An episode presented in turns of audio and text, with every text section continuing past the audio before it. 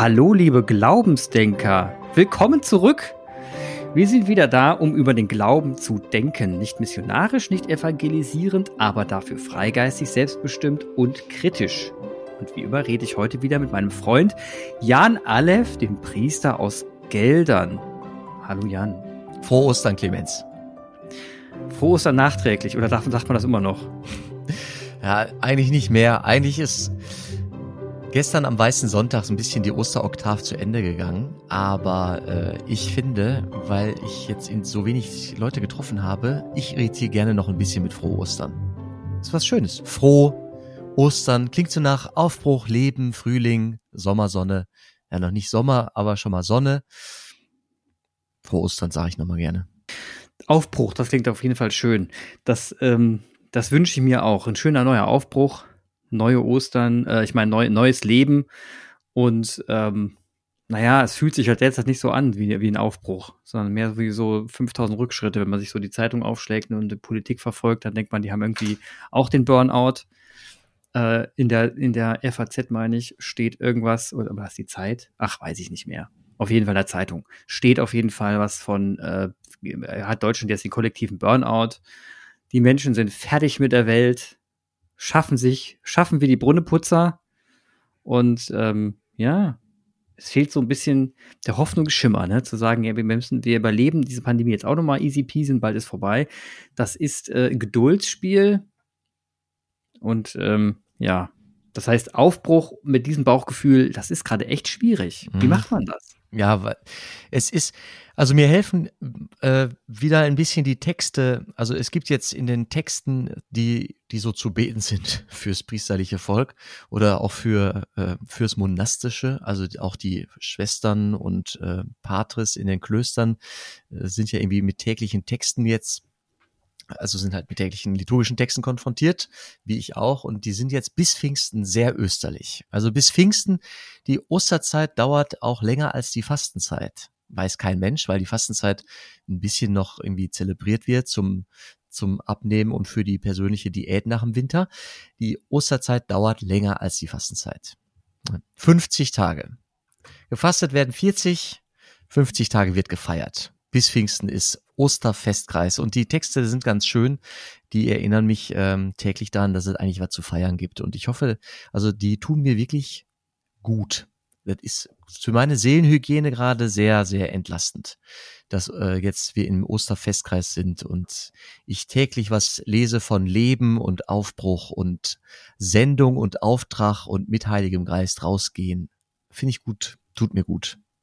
Okay, was, was genau? Also das, die reichen da die Worte aus und dann, dann bist du happy? Nö, nö, nö, ausreichend tut's das nicht. Meine Güte, ich habe hier unfassbar dunkle Tage und es wird dringend notwendig, dass wirklich die Sonne kommt. Es waren die letzten Tage. Also was war das für Wetter am Ostermontag? Es war ja, es war ja das Grauen. Da, da klopfte auf einmal der Winter an meine österliche Tür. Bah! Da fahr ich mit durch eigentlich.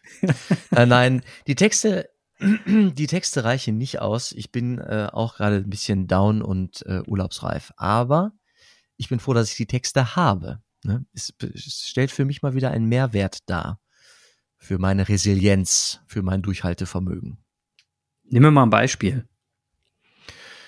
Hm, gestern, ähm, was war gestern? Nee, vorgestern. Am Sonntag, Weißer Sonntag, da gibt's die Geschichte von ähm, Thomas.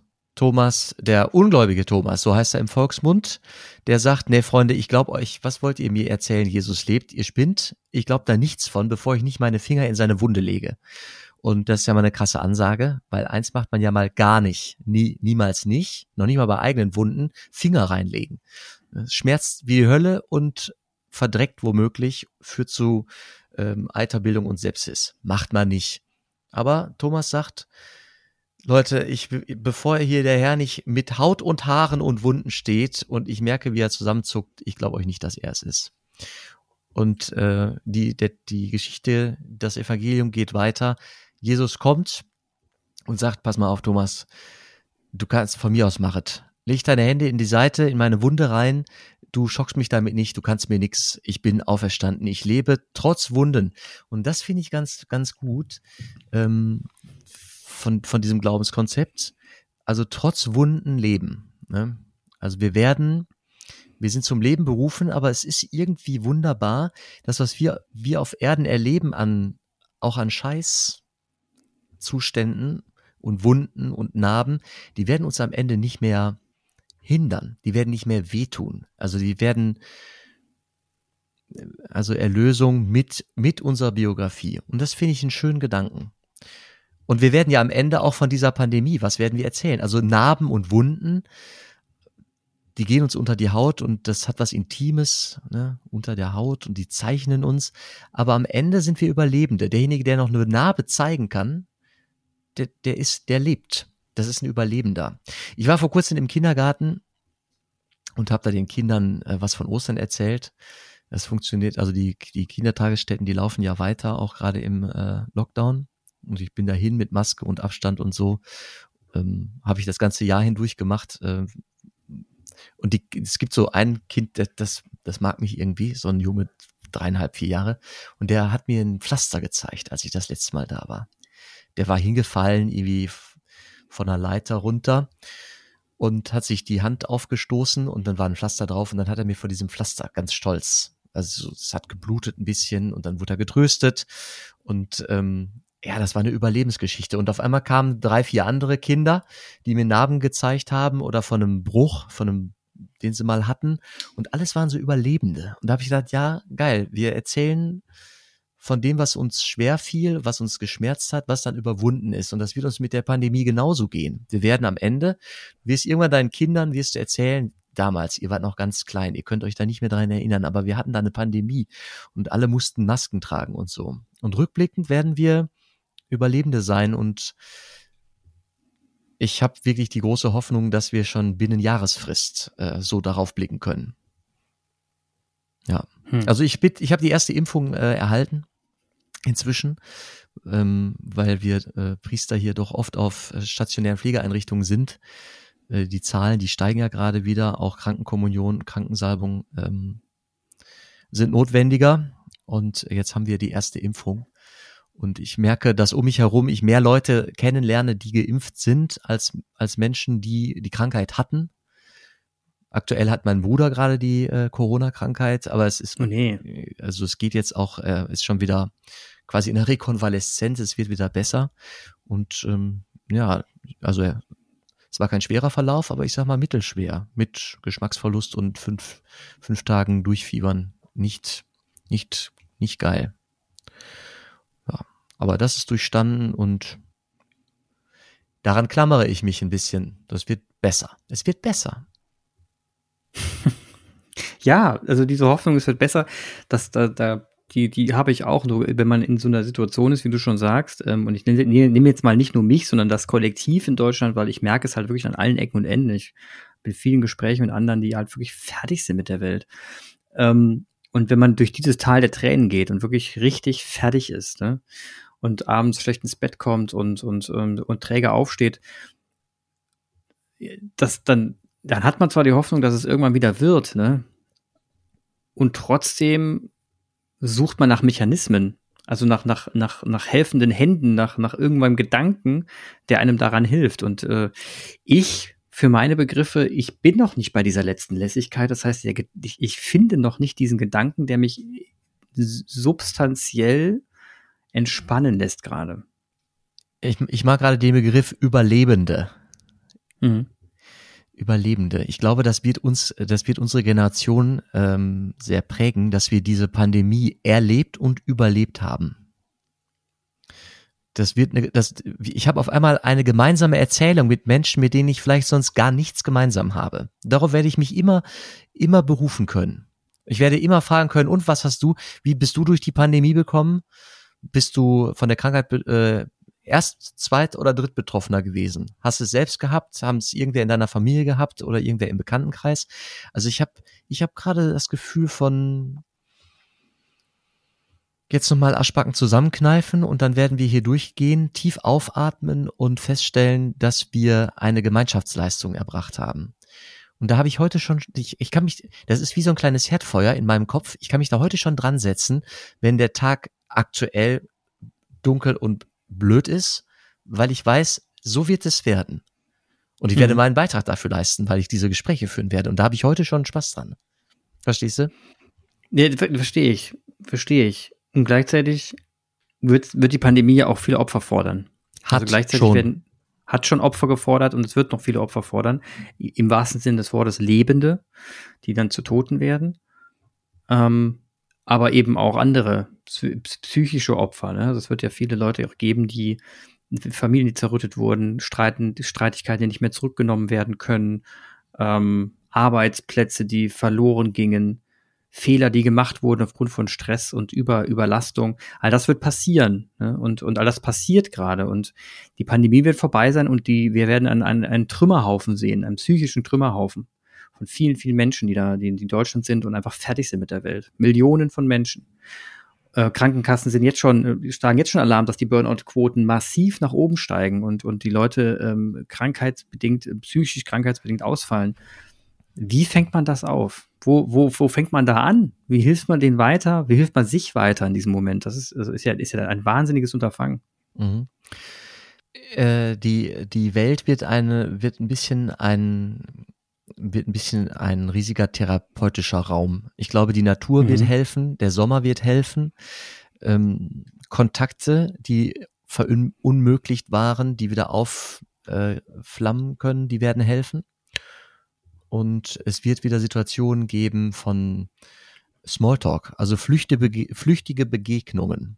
In dem Moment, in dem die Maske nicht mehr Pflicht ist und man wieder Menschen lächeln sieht, allein das Lächeln des, des Nächsten, des Gegenübers, äh, führt ja zu einer, zu einem, zu einer Hormonausschüttung. Ne? Also das wird kommen und das, ich sehe es mit großen Schritten kommen. Und äh, wir werden, ich, ich sehe jetzt gerade die Trümmer. Ich sehe gerade die, ich sehe jetzt aktuell, das führt auch zu der Dunkelheit dieser Tage, wenn ich Leute sehe, ich habe gerade viel Empathie für Einzelhändler in den mhm. Innenstädten. Die Innenstädte werden sich sehr verändert haben am Ende der Pandemie.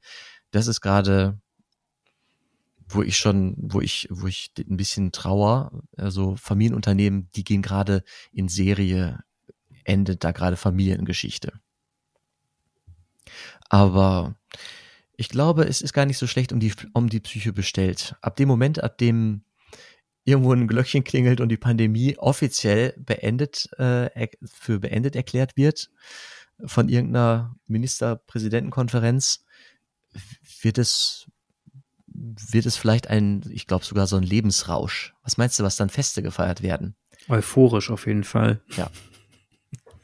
kommt die, da kommt, da gibt's, da kommen die ganzen Einzelhändler wahrscheinlich gar nicht mehr hinterher und auch die Veranstaltungsagenturen werden wahrscheinlich auch ächzen, weil sie plötzlich nur noch Veranstaltungen machen müssen und das Wochenende viel zu kurz ist. Ja. Ich habe mir auch schon überlegt, dass, dass, dass ganz Deutschland kollektiv in Urlaub geht, ne? dass plötzlich ganz viele Arbeitgeber sagen, wir haben keine Leute mehr hier, jetzt alle im Urlaub. ja, also klar, wird passieren und es wird wahrscheinlich ganz viel nachgeholt werden. Ich weiß nicht, ob die Wirtschaft dadurch auch stillstehen wird, dass Leute einfach viel nachholen ne, und deswegen keinen Bock haben zu arbeiten.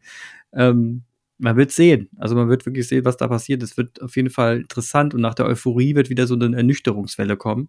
Auch das wird passieren, wie immer. Ne, es gibt eine Hypewelle und dann gibt es den Teil der Ernüchterung, dass man sagt, naja, okay, jetzt haben wir mal alle gefeiert, aber jetzt müssen wir wieder zurückkommen zu den ernsthaften Problemen und die sind immer noch da. Flüchtlingskrise ist immer noch da, Weltklimakrise ist immer noch da. Also auch das wird nochmal kommen und danach wieder hoffentlich wieder zu einer gewissen Normalität zurückkommen. Aber jetzt, jetzt nochmal festhalten an dem, an den, an den Gedanken, ne? Ostern. Auferstehung. Finger in die Wunde legen. Ähm, Tja, wir sind ja hier bei den Glaubensdenkern, ne? und letzten Endes geht es ja darum, diesen Glauben, an diesem, an diesem Glauben festzuhalten. Und ich habe ähm, letztens mit, mit jemandem gesprochen, der mir äh, gesagt hat, es ist, wenn man mal, wenn man glaubt, es ist eigentlich kein Glauben mehr, sondern ein Wissen. Ein Wissen um etwas, was man, was man, was andere Leute nur als Glauben bezeichnen. Kommt das hin? Also wenn man, wenn man ja quasi den Schlüssel gefunden hat, den du ja gefunden hast, ist es dann kein Glauben mehr, sondern eigentlich weißt du um etwas? Ich weiß um die Wirkung des Glaubens auf mein, mein Leben, meine Entscheidung, mein körperliches Wohlbefinden. Um die Wirkung weiß ich, weshalb ich äh, den Glauben hoch schätze. Also ich weiß nicht, ja. weißt du, ich weiß nicht, ob Jesus leibhaftig auferstanden ist. Ich kann das nicht wissen. Ich kann es nicht wissen. Aber ich kann es, ich nehme es an, weil ich den, den Zeugnissen, die da in der Bibel aufgeschrieben sind, Glauben schenke. Die sind mir glaubwürdig. Diese Zeugnisse, die da in der Bibel stehen und die Wirkungsgeschichte ähm, dieser, dieser, äh, dieser Auferstehungserzählung, die ist so glaubwürdig, dass ich sie für wahr annehme. Und die Annahme macht was mit mir. Die hat eine krasse Wirkung auf meine, auf meine ja, Lebensentscheidungen oder auf meine Lebensbewertungen. Und ähm, darum weiß ich um diese Wirkung, weshalb ich den Glauben einfach, einfach nice finde. ja. Nice. Ja, nice. wie geil ist denn bitte die Idee, dass diese Wunden, die da, die da in jedem Leben ja geschlagen werden, dass sie am Ende nicht mehr schmerzen. Dass die quasi vielleicht noch Mittel zum Zweck sind, damit der Thomas doch auch noch glauben kann. Dann leg halt den Finger, leg rein den Finger, tut mir nix. Du kannst mich nicht, hier kommt's zu keiner Sepsis mehr. Ich bin auferstanden, endgültig, ich lebe. Leg den Finger da in die Wunde. Thomas, wenn du meinst, du musst da reinlangen, du weißt, eigentlich müsste das mich umbringen vor Schmerz, leg rein, komm. Übrigens, äh, Thomas macht's nicht, ne? Er macht's nicht. Er braucht's dann nicht mehr. Ist auch gut. Die, man müsste ja jetzt meinen, dass er darauf irgendwie ähm, auch mit einer, mit einer physischen Handlung reagiert. Nee, er kommt, so steht's jedenfalls dann bei, äh, bei Johannes, ähm, er kommt nur noch zu einer Antwort, so hingestammelt, die da lautet, mein Herr und mein Gott. Also mein Herr und mein Gott, der, der Thomas, der im Volksmund Ungläubige, ist der Erste, der, der sagt, okay, wenn du hier so stehst und mir dieses Angebot machst, du, das ist göttlich. Also das, er ist der Erste, der, der, der von Jesus oder zu Jesus sagt, du bist nicht nur einfach ein prophetischer, charismatischer Lehrmeister des Lebens, du bist, ähm, du bist auch, du hast selbst Göttliches, du bist auch Gott. Ja, er muss gar nicht reinlangen. Es reicht die Ansprache, die Möglichkeit, das, die große, hm, das große Angebot, das Jesus macht, reicht, dass er zu diesem Bekenntnis kommt. Und wenn, okay, nee, das, das, das verstehe ich. Also ich, ich kann auch die, die, die Wirkkraft daraus kann sie, kann sie nachvollziehen. Die, wenn ich jetzt, wenn ich jetzt mal etwas, um das so mal profan herunterbrechen muss, was ich ja immer wieder tun muss, es tut mir leid, dann, dann nee, bitte, bitte. Das macht's ja aus. Das macht's ja, das macht's ja interessant. ich will aber nicht deine heilig, deine, deine, wunderschöne Ansprache immer dadurch zerstören, dass ich dann immer mit einem profanen Kram um die Ecke nee, komm, komme. Aber ich hol mich vom Baum. Äh. ich hol dich mal kurz vom Baum runter, den Boden. also das heißt, das heißt, die Tatsache, es könnte die Tatsache sein, jetzt mal so nüchtern betrachtet, dass Jesus vielleicht sogar über der Typ damals am Kreuz es überlebt haben könnte. Also rein theoretisch. Vielleicht war, wurde er vor tot erklärt, weil er da abhing und man dachte, okay, der ist tot, abgehängt, irgendwo hingelegt. Der hat gar, war gar nicht tot, sondern der, vielleicht war er einfach nur total fertig, dehydriert und alles. Und deswegen ähm, ist er dann doch irgendwie wieder, ähm, hat er sich wieder rausgequält. Und am Ende ist er, ist er aufgetaucht und alle nee. sagten, huch, ist nee. er gar nicht tot. Nee, mhm. da, also und weißt du, genau diese Thomas, ich meine, es gibt wirklich in der Bibel, ähm, keine Ahnung wie viel, müsste man mal, müsste ich mal durchzählen, wie viele ähm, Zeugnisgeschichten von einer Begegnung mit dem Auferstandenen wirklich drinstehen. Es, ist, es sind nicht, nicht wenige, nicht wenige mhm. in den vier Evangelien zusammen. Aber genau diese hier finde ich als ähm, Gegen, Gegenerzählung, weil der Thomas, ne, der dadurch, dass er sagt, ich muss meinen Finger in seine Wunde legen, damit ich euch das glaube, liebe Freunde, ist für mich das beste, der beste, die beste Belegstelle dafür, dass Jesus wirklich sehr tot gewesen sein muss. Denn wenn Thomas die Idee gehabt hätte, dass es, dass das möglich sein könnte, dann hätte er nicht gesagt, ich lege meinen Finger in diese Wunde. Das ist ja eine Maximalforderung. Das ist ja, er würde seinem Lehr, seinem Freund und Meister niemals was, sowas zumuten, den Finger in die Wunde zu legen. Er würde es nicht sagen. Er würde nicht auf die Idee kommen, wenn das möglich wäre. Er muss so überzeugt davon gewesen sein, dass er wirklich einfach ratzetot war, dass der sagte, dass, dass er zu, dieser, zu diesem Satz kam. Ich lege meinen Finger in seine Wunde. Das ist wie, er kann nicht, er kann nicht hier stehen. Er kann nicht, das kann er nicht überlebt haben. Diese Wunden kann, kann man nicht überlebt haben. Geht nicht. Hm. Also es ist quasi die, ach, man würde seinem Freund sowas nicht, nicht, an, nicht antun. In eine schwere Wunde rein, reinlangen. Der war so super davon überzeugt, dass, dass Jesus tot ist und im Grab ist, dass er seinen Freunden das sagt. Leute, das kann nicht sein. Ich glaube euch nicht. Ich muss da hinfassen. Mann, er hätte, ja, Mann, er hätte auch sagen können, er hätte auch sagen können, ich glaube euch nicht, ich muss ihn erst selber sehen oder ich glaube euch nicht, ich muss ihn erst reden hören oder so. Aber er wollte, er wollte, damit wird mir klar, was das für Wunden gewesen sein müssen. Sowas überlebt man nicht. Krass. Das ist, äh, ja. Jetzt stehe ich hier. Ja. Stehe mit dir hier in einer Ecke. Ne? ja. Das ist so eine Ecke, links und rechts ist die Wand.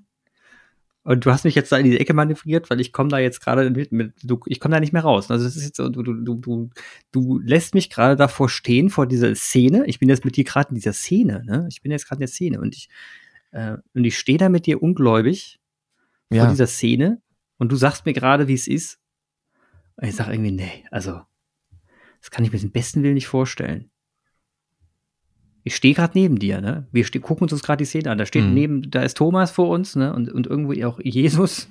Und ich bin dabei jetzt und du bist dabei und ich stehe neben dir und sag, also hör mal, Jan, das kann doch nicht, sein. das ist doch Quatsch. Das muss doch ein Schausteller sein. Das ist doch Käse jetzt. Wie komme ich denn, und du sagst, nee, das ist schon wahr, was dir passiert. Und wie komme ich denn jetzt zu dir? Wir können uns diese Szene anschauen und ich kann dich mal fragen, was du da fühlst, wenn du diese Szene da siehst. Ist es Unglauben? Kann man das fühlen? Ist glauben. Unglauben ein Gefühl? Das ist ein guter Punkt. Kann man Unglauben fühlen? Äh, dann, äh, vielleicht kann man es gar nicht fühlen. Ich, ich, ich, ich stehe davor und bin äh, verunsichert. Verunsichert. Das trifft's. Irritiert. Mhm. Ähm, in meinen Grundfesten etwas, die werden, meine Grundfeste werden etwas erschüttert, weil ich gerade denke, das ist doch gegen jedes Naturgesetz, was hier gerade passiert. Das passt einfach nicht. Also ich bin gerade, ja, ich stehe da gerade und denke mir, ähm, hä? Jetzt mal, also, hä? Eins und eins ist immer noch zwei, oder habe ich jetzt was missverstanden? Ja, aber ja, das, das, das Ding mit dem Naturgesetz, es ist ja so, also letztlich sagen wir, es ist in Gott, also da ist schon Gott schon der Allmächtige, ne? der auch der Herr über die Naturgesetze ist. Der hat so die Welt in die evolutionäre Freiheit entlassen und sie entwickelt sich sofort, aber Schaffen und Schöpfung und so ist schon alles am Ende für den, der glaubt, dass da was ist, was größer ist als die Welt, umfangen von der Allmacht des Schöpfers. Und wenn der, wenn der Allmächtige sagt, so Jesus, wenn der Thomas, mein lieber Sohn, wenn der Thomas braucht, dass du da nochmal hinlangen musst, komm, mach, tu ihm den Gefallen, ähm, du sollst nicht ungläubig sein, sondern gläubig, Thomas. Und dann steht da auf einmal der, ich kann es ja noch krasser machen, also in der Bibelstelle steht, also der Herr kommt auch durch die verschlossene Tür. Ne? Die Jünger sind ja immer noch voller Angst vor den Juden, von Verfolgung und äh, Todesdrohung äh, belastet. Sind die da zusammengekne, also fercht sich schützend in einem Raum. Und dann ist der Thomas dann beim zweiten Mal auch dabei und der Herr tritt durch die verschlossene Tür. Also einerseits immateriell, ne, Schritt wie so ein Gespenst durch die geschlossene Tür, andererseits aber höchst physisch. Sonst wäre das Angebot, hör mal, pack mal ordentlich rein, ja keine, wäre ja kein Angebot. Wir können es, also das ist mit dem Verstand und mit dem Naturgesetz auch nicht zu fassen.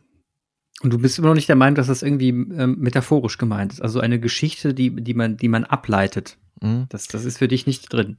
Wäre es eine Metapher, dann würde die vielleicht zwei, dreimal erzählt in der, äh, im Neuen Testament. Also als Metapher, dass der Auferstandene jemanden trifft und ihm einen Auftrag gibt, so für ab jetzt gilt Folgendes. Mhm. Aber es ist nicht dreimal, sondern es, ich, jetzt tut mir das wirklich leid, dass ich da keine Zahlen nennen kann. Es gibt wirklich wahrscheinlich ein Dutzend Erzählungen, unterschiedliche Erzählungen äh, eines, eines Jüngers, einer Jüngerin von Jesus mit dem Auferstandenen, also nach seiner Kreuzigung. Ich weiß nicht, wie viele Jahre Jesus noch gelebt hätte haben sollen, um diese Begegnung alle zu, alle zu äh, ermöglichen. Ja, aber, aber und, und, und, äh, und, die und die Zeugenberichte, die sind auch soweit, äh, äh, das ist soweit okay. Also die, die nimmt man jetzt mal so hin, dass die wahr sind. Also vier Evangelisten zu unterschiedlichen Zeitpunkten haben diese Berichte, diese Berichte einer Begegnung mit dem Auferstandenen aufgeschrieben. Es wird Berichte geben, die äh, nur mündlich tradiert worden sind, die inzwischen verloren gegangen sind. Ich bin sicher, es gab mehr Begegnungen. Ja. Und wann kam, also ich meine, du bist ja trotzdem ein logisch denkender Mensch. Danke. Wann kam denn für dich, wann war es denn für dich logisch, dass du das glauben musst? dass ich es glauben darf, dass ich das glauben kann, dass es für mich möglich ist, trotz meiner darf. Logik, äh, trotz meiner Logik, das zu glauben. ne?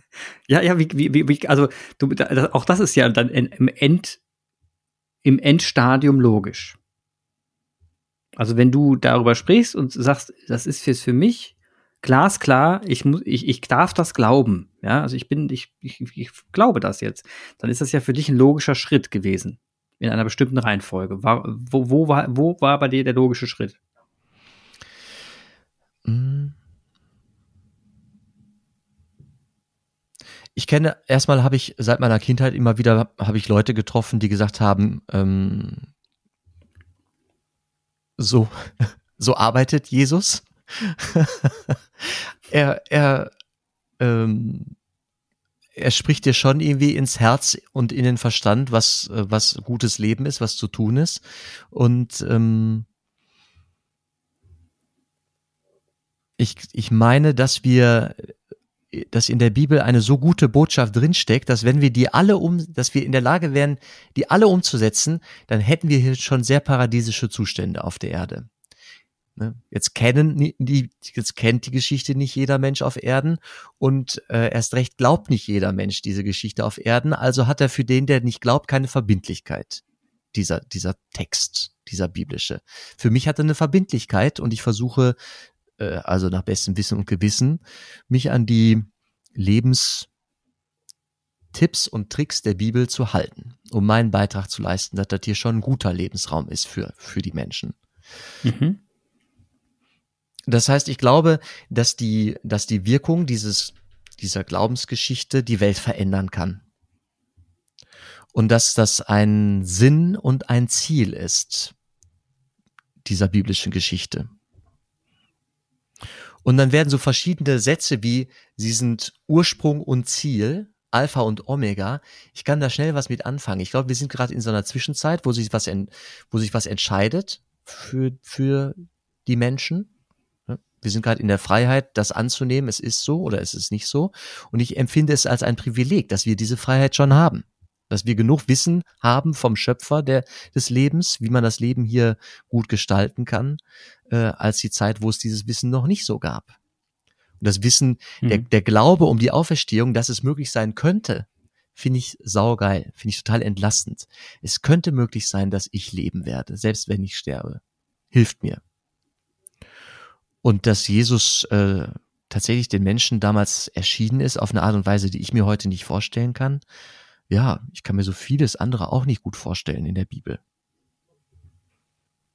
Oder auch in anderen ep epischen Schöpfungsgeschichten der Welt. Aber es wird schon irgendwie einen Urgrund haben. Und diese Geschichte in der Bibel finde ich die sinnvollste. Ich finde die irgendwie sinnig, sogar ästhetisch. Ich finde die schön. Mhm. Also ja, jetzt reden wir über den christlichen Glauben und die Menschen glauben ja auf dem Planeten verschiedene Religionen. Gibt es da einen roten Faden? Also passt das irgendwie oder ist das jetzt irgendwie ein Privileg für die Christen, dass hier jemand äh, mal äh, auf Erden gewandelt ist, der tot war und woanders nicht? Oder ähm, die also Frage, was passiert nach dem, was passiert nach dem, ja.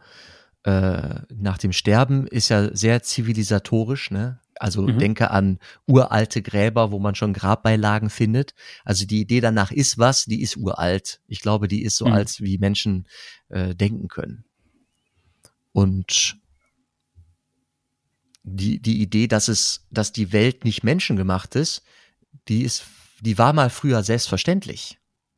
Heute mhm. ist sie nicht mehr selbstverständlich, aber die war mal die Grundlage von, von der Ganze. Die Frage war nur, mhm. welcher Schöpfergott ist hier der mächtigere? Also welche Schöpferidee ist die richtigere? Darum wurden mhm. und werden immer noch Kriege geführt.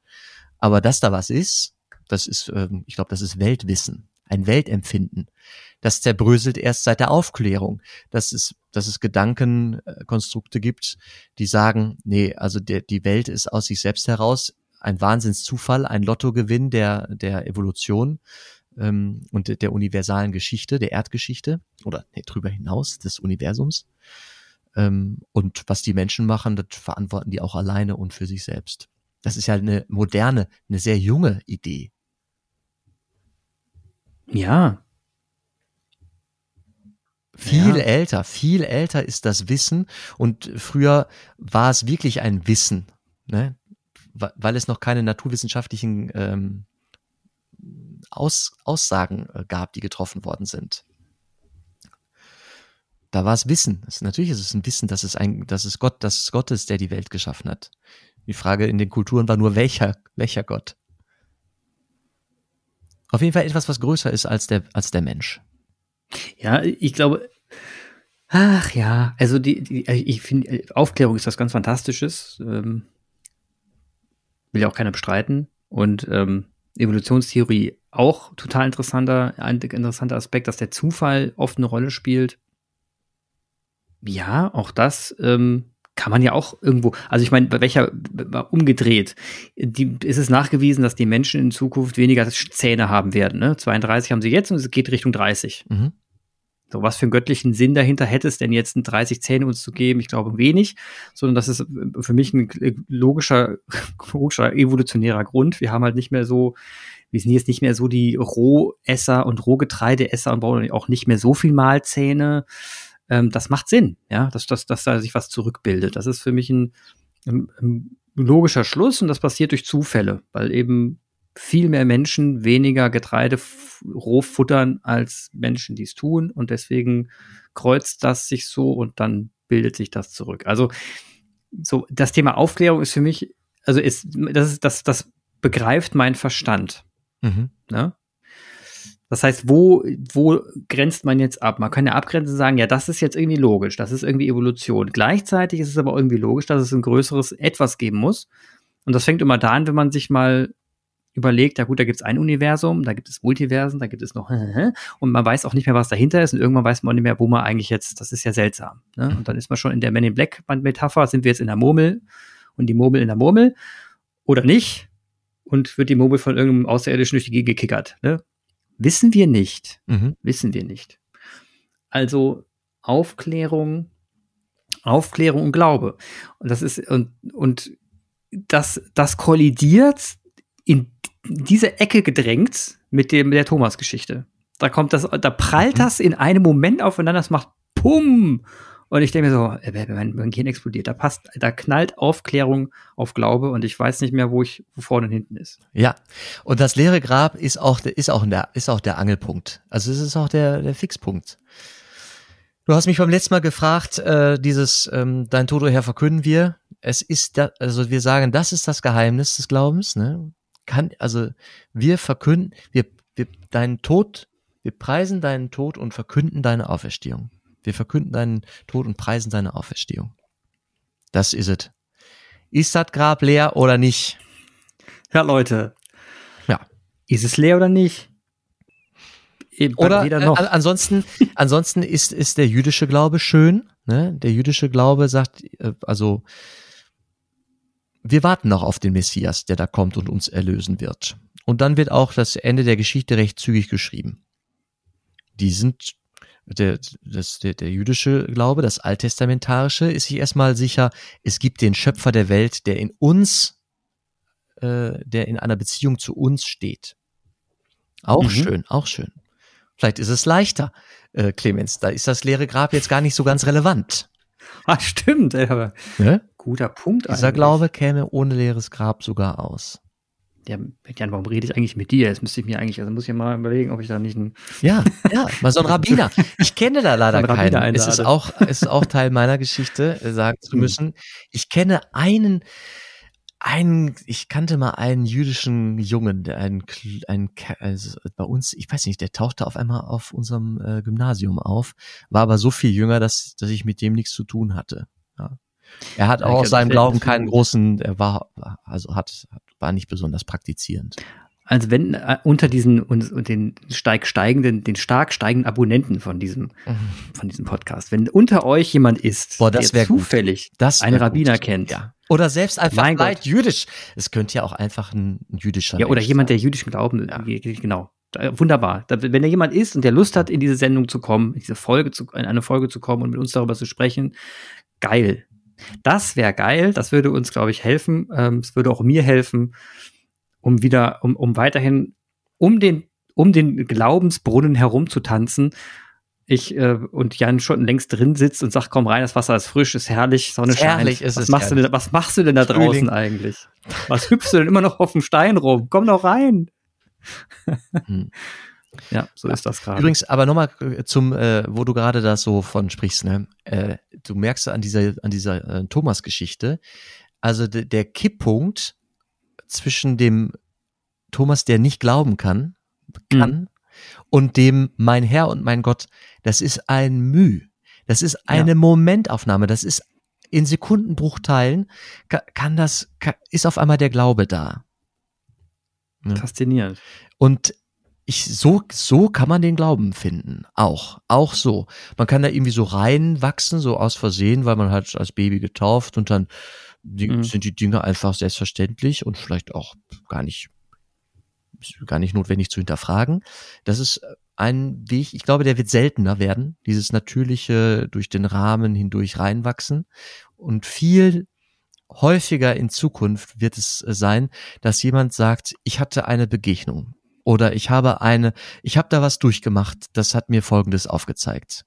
Ich habe ich hab da, ja, wer weiß, wie viele Menschen in der Pandemie durch abgefahrene, vorher nie planbare Umstände äh, gesagt hat, auf einmal ist mein Glauben vertieft oder ich bin auf einmal, ich hatte eine Erkenntnis. Hm. Ich, ich oder denke, vom Glauben abgefallen. Oder abgefallen, das wird es genauso geben. Mhm. Ja. Und ich meine, dass es so solche hm, Begegnungen oder Begebenheiten, je mehr man rausgeht in die Welt und Menschen trifft und Begegnungen hat, desto wahrscheinlich wird so etwas. Spricht jetzt eigentlich gegen, dagegen, dass man in der Pandemie das, äh, dass sich da was vertieft und verstärkt. Oder vertiefen, verstärken, ja, aber diesen Kipppunkt, dieses vom Nein zum Ja, das ist, glaube ich, in der Pandemie sogar schwerer. Ja. Ja, das kann ich mir auch vorstellen, wenn, vor allem wenn es letztendlich auch darum geht, dass man etwas erfahr, erfahren kann. Das hat ja auch was mit körperlichem Erfahren zu tun. Mhm. Wir sind ja nicht nur Kopfmenschen, sondern eben auch, wir haben ja viele Sinne. Und das macht es natürlich gerade schwieriger. Weil auch für mich jetzt, ne, ich höre dir zu und weiß, was du sagst, aber ich glaube, du würdest es mir gerne zeigen. Ja, ja, ja. Und das, das, der, das, es hat was Körperliches, ne? Ja. Also zum Beispiel ja. Wanderexerzitien, ähm, mhm. äh, die du ja mal so ins äh, Auge gefasst hast irgendwann, sind mhm. geil für sowas, weil es ja, weil es diese physische Komponente hat. Und das ist und das ist ja auch in der in der Thomas-Geschichte relevant. Ne? Wenn das Grab leer ist, ist es nur so eine Wortmetapher für unsere Vernunft oder hat es in irgendeiner Weise einen physischen Aspekt? Und ich würde immer sagen, ja. Ich kann es mir gar nicht anders denken. Sonst wäre wär dieser Auferstehungsglaube tja eine Kopfgeburt und nicht, leb nicht überlebensfähig, würde ich sagen. Nicht überlebensfähig. Ich, ich, ich, muss wieder mein, ich muss wieder nachdenken. Ich muss darüber jetzt nachdenken, Jan. Denk's laut nach. Es, ich, ich komme mir da so, ich komme in diesem ganzen Zusammenhang so fremd vor. Ich habe mir immer was zurechtgelegt, äh, was der Glauben denn so bedeutet. Und ich habe mir immer vorgestellt, dass es viel Metapher dahinter steckt, aber sinnige Worte. Und habe mir auch immer gedacht, wenn diese sinnigen Worte in, übersetzt werden für mein Leben, dann kann ich auch daraus, ab, daraus was ableiten und die Welt zu einem kleinen bisschen einem besseren Ort machen. All das macht irgendwie Sinn für mich und ist auch logisch. Und du gehst halt jetzt wirklich, du bist, gehst knallhart ins Körperliche. Das ist bei dir jetzt wirklich, also da, da, äh, ne, da, hallo, hallo Welt, ne, nicht mehr in dem Theoriegeblabbel, ne, nichts mehr Metapher, tralala. Nee, nee, nee. Ja. Auf dem Boden der Tatsachen. Äh, äh auf dem Boden einer 2000-jähriger Tatsache. Ja, aber das, das ist halt, das hat halt mal einen ganz anderen Impact. Weißt du? Das, wir, reden ja, also wir reden ja wirklich über, wir reden ja, dahin, wo es weh tut. Dahin, wo es weh tut. Dahin, wo ja, es echt weh tut. Eben am Ende, und wenn man glauben kann, eben halt nicht mehr. Weißt du? oh Gott. Man muss oh einmal Gott. da durch. Man muss einmal da durch. Ja. Annehmen, dass da wirklich Wunden waren und dass die am Ende nicht, nicht mehr relevant waren. Und Leben wieder, wieder da war. Das einmal mit, mit gelitten haben, einmal richtig denken, ach du Scheiße, für uns gestorben, um Himmels Willen. Herr im Himmel. Und dann hört man Sätze wie, Herr, vergib ihnen, denn sie wissen nicht, was sie tun. Ganz anders. Ey, dann hört man die Sätze anders. Und die ganze Geschichte von Jesus vorher, die er so drei Jahre lang predigend durch, durchs Land äh, erzählt, die hört man anders, wenn man am Ende feststellt, ach du Scheiße, das war ja alles ernst gemeint. Mit Haut und Haar. So ganz und gar. Krass. Ja. Boah, okay.